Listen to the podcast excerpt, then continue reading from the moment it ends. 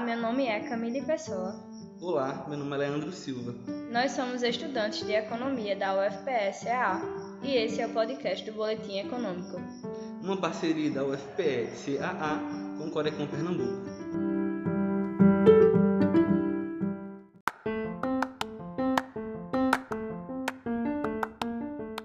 A agricultura familiar é constituída por grupos familiares que são pequenos proprietários de terra. Eles trabalham geralmente com tecnologia e trabalho intensiva, produzindo tanto para o autoconsumo quanto para a comercialização. Nessas propriedades menores, a ausência de fatores de sucesso, como a tecnologia e o clima tropical, eles empatam a produção, que no máximo vai atender à subsistência e o mercado local, que não tem escala comercial. No Censo Agropecuário de 2017, notou-se que 18% dos estabelecimentos da agricultura familiar encontravam-se no Nordeste brasileiro, enquanto no Sul, onde são mais inseridos na dinâmica comercial do setor, encontraram-se 23%. A mesorregião do Agreste Pernambucano é constituída de seis micro-regiões. A de maior atividade econômica é a Vale do Ipojuca, com Belo Jardim, São Bento do Una e Caruaru como principais representantes. Já a mesorregião de Garanhuns, que concentra o maior número de estabelecimentos rurais, tem como principal representante Garanhuns, logo em seguida Lagedo, Bom Conselho e Caetés. No Alto Capibaribe, destaca-se Toritama, seguido por Santa Cruz de Capibaribe e Surubim. Algumas características são observadas nessas microrregiões, sendo possível ver a prevalência dos homens como proprietários desses estabelecimentos. A agricultura pode, ser, pode se prestar o papel de formação de capital através do agronegócio, que é a agricultura não familiar, e pode ser voltada principalmente para o turismo sustentável ou se voltar apenas para a subsistência.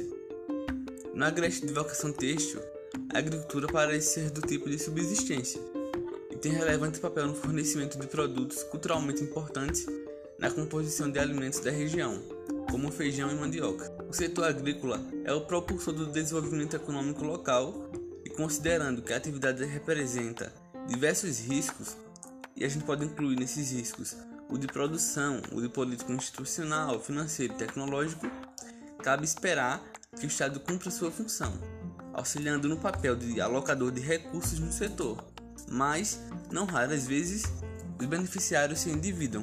Por isso, deve-se rever o Programa Nacional de Fortalecimento da Agricultura Familiar, que é o PRONAF, especificamente quanto às dificuldades encontradas pelos beneficiários mais vulneráveis.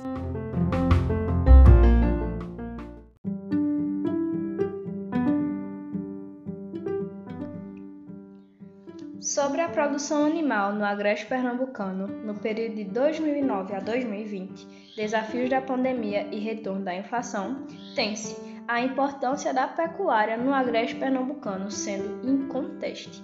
A dinâmica assumida por essa atividade econômica nessa mesorregião se configura ao longo do tempo por um comportamento instável, seja pela desorganização da cadeia de produção e de comercialização ou pela grande influência da questão climática. A recente e intensa seca que castigou a região de 2009 a 2016 impôs grandes desafios aos produtores, alimentando intensas expectativas nos anos seguintes de uma possível recuperação. Todavia, a chegada da pandemia da Covid-19 e o retorno da inflação frustraram essas intenções, demandando soluções para a superação desses obstáculos.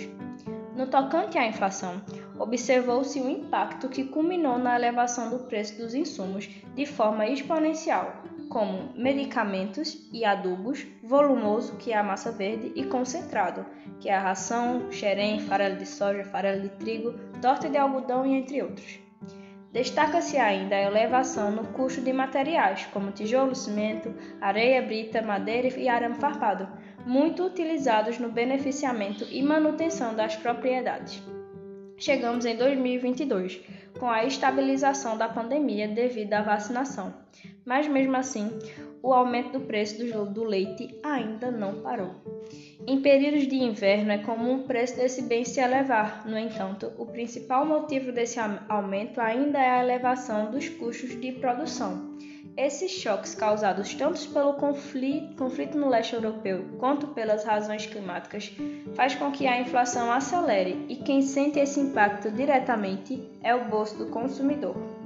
Em um cenário como este, é comum que pecuaristas de pequeno e médio porte, desestimulados pelo aumento dos preços, diminuam seus investimentos na atividade da produção de leite e seus derivados ou até mesmo saiam do ramo.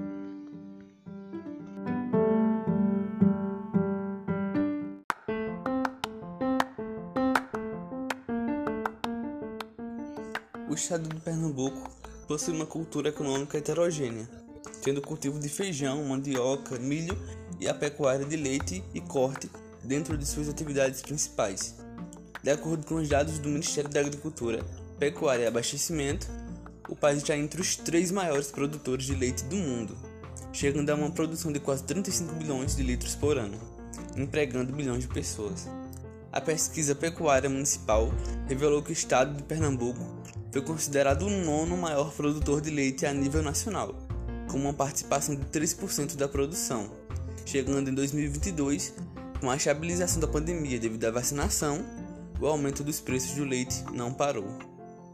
De acordo com a Embrapa, mesmo com os preços altos do produto, ainda não é possível cobrir os custos, e isso afeta a rentabilidade nas fazendas e leva o produtor a diminuir a oferta. Os custos altos dos insumos para a produção dos bens estão diretamente relacionados com o que vem acontecendo entre a Rússia e a Ucrânia desde que começou o conflito, já que estes são exportadores importantes de produtos como cereais e óleos vegetais. Esses choques causados tanto pelo conflito no leste europeu quanto pelas razões climáticas fazem com que a inflação acelere e quem sente esse impacto diretamente é o bolso do consumidor. Em um cenário como este, é comum que pecuaristas de pequeno e médio porte, desestimulados pelo aumento dos preços, diminuam seus investimentos na atividade da produção de leite e seus derivados, ou até mesmo saindo do ramo da atividade da produção de leite e seus derivados.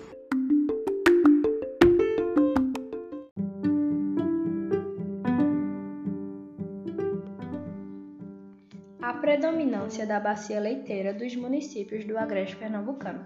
O Brasil é um dos maiores produtores de leite do mundo, ocupando a terceira posição como produtor mundial. Produz mais de 34 bilhões de litros por ano, com produção em 98% dos municípios, predominando os pequenos e médios produtores o país conta com mais de um milhão de propriedades produtoras de leite, que empregam aproximadamente 4 milhões de pessoas.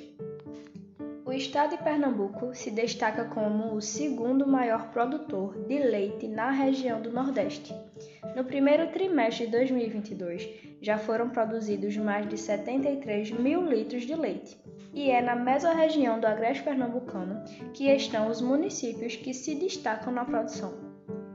Com base no Censo Agropecuário de 2017, nós conseguimos analisar a variação no número de estabelecimentos produtores de leite. Quase todos os municípios do estado de Pernambuco produzem leite em alguma escala, com exceção de Fernando de Noronha, Olinda, Ipojuca, Joaquim Nabuco e Palmares. Considerando o fato de que a margem de lucro é bem justa no setor, o aumento da produtividade nas fazendas leiteiras é essencial para melhorar a margem de lucro. Entre as ações que podem favorecer o ganho de produtividade, tem-se o acesso à assistência técnica profissional e continuada, que pode ajudar os produtores na tomada de decisão sobre a adoção de tecnologias, por exemplo. Por serem cada vez mais complexas e sofisticadas, as tecnologias exigem assistência técnica para seu uso adequado e para o progresso de produtores de qualquer escala, principalmente para os pequenos e médios produtores, notadamente aqueles com escolaridade reduzida, menor acesso à informação e ao conhecimento técnico, já que a capacitação dos produtores e assistência técnica afetam o desempenho econômico da propriedade. Assim, a competitividade no mercado pode levar à eliminação dos produtores menos eficientes, principalmente os familiares e pequenos produtores. Logo, é necessário a integração entre o conhecimento prático e científico com o objetivo de implementar estratégias que possam tornar viável a exploração leiteira em todas as propriedades.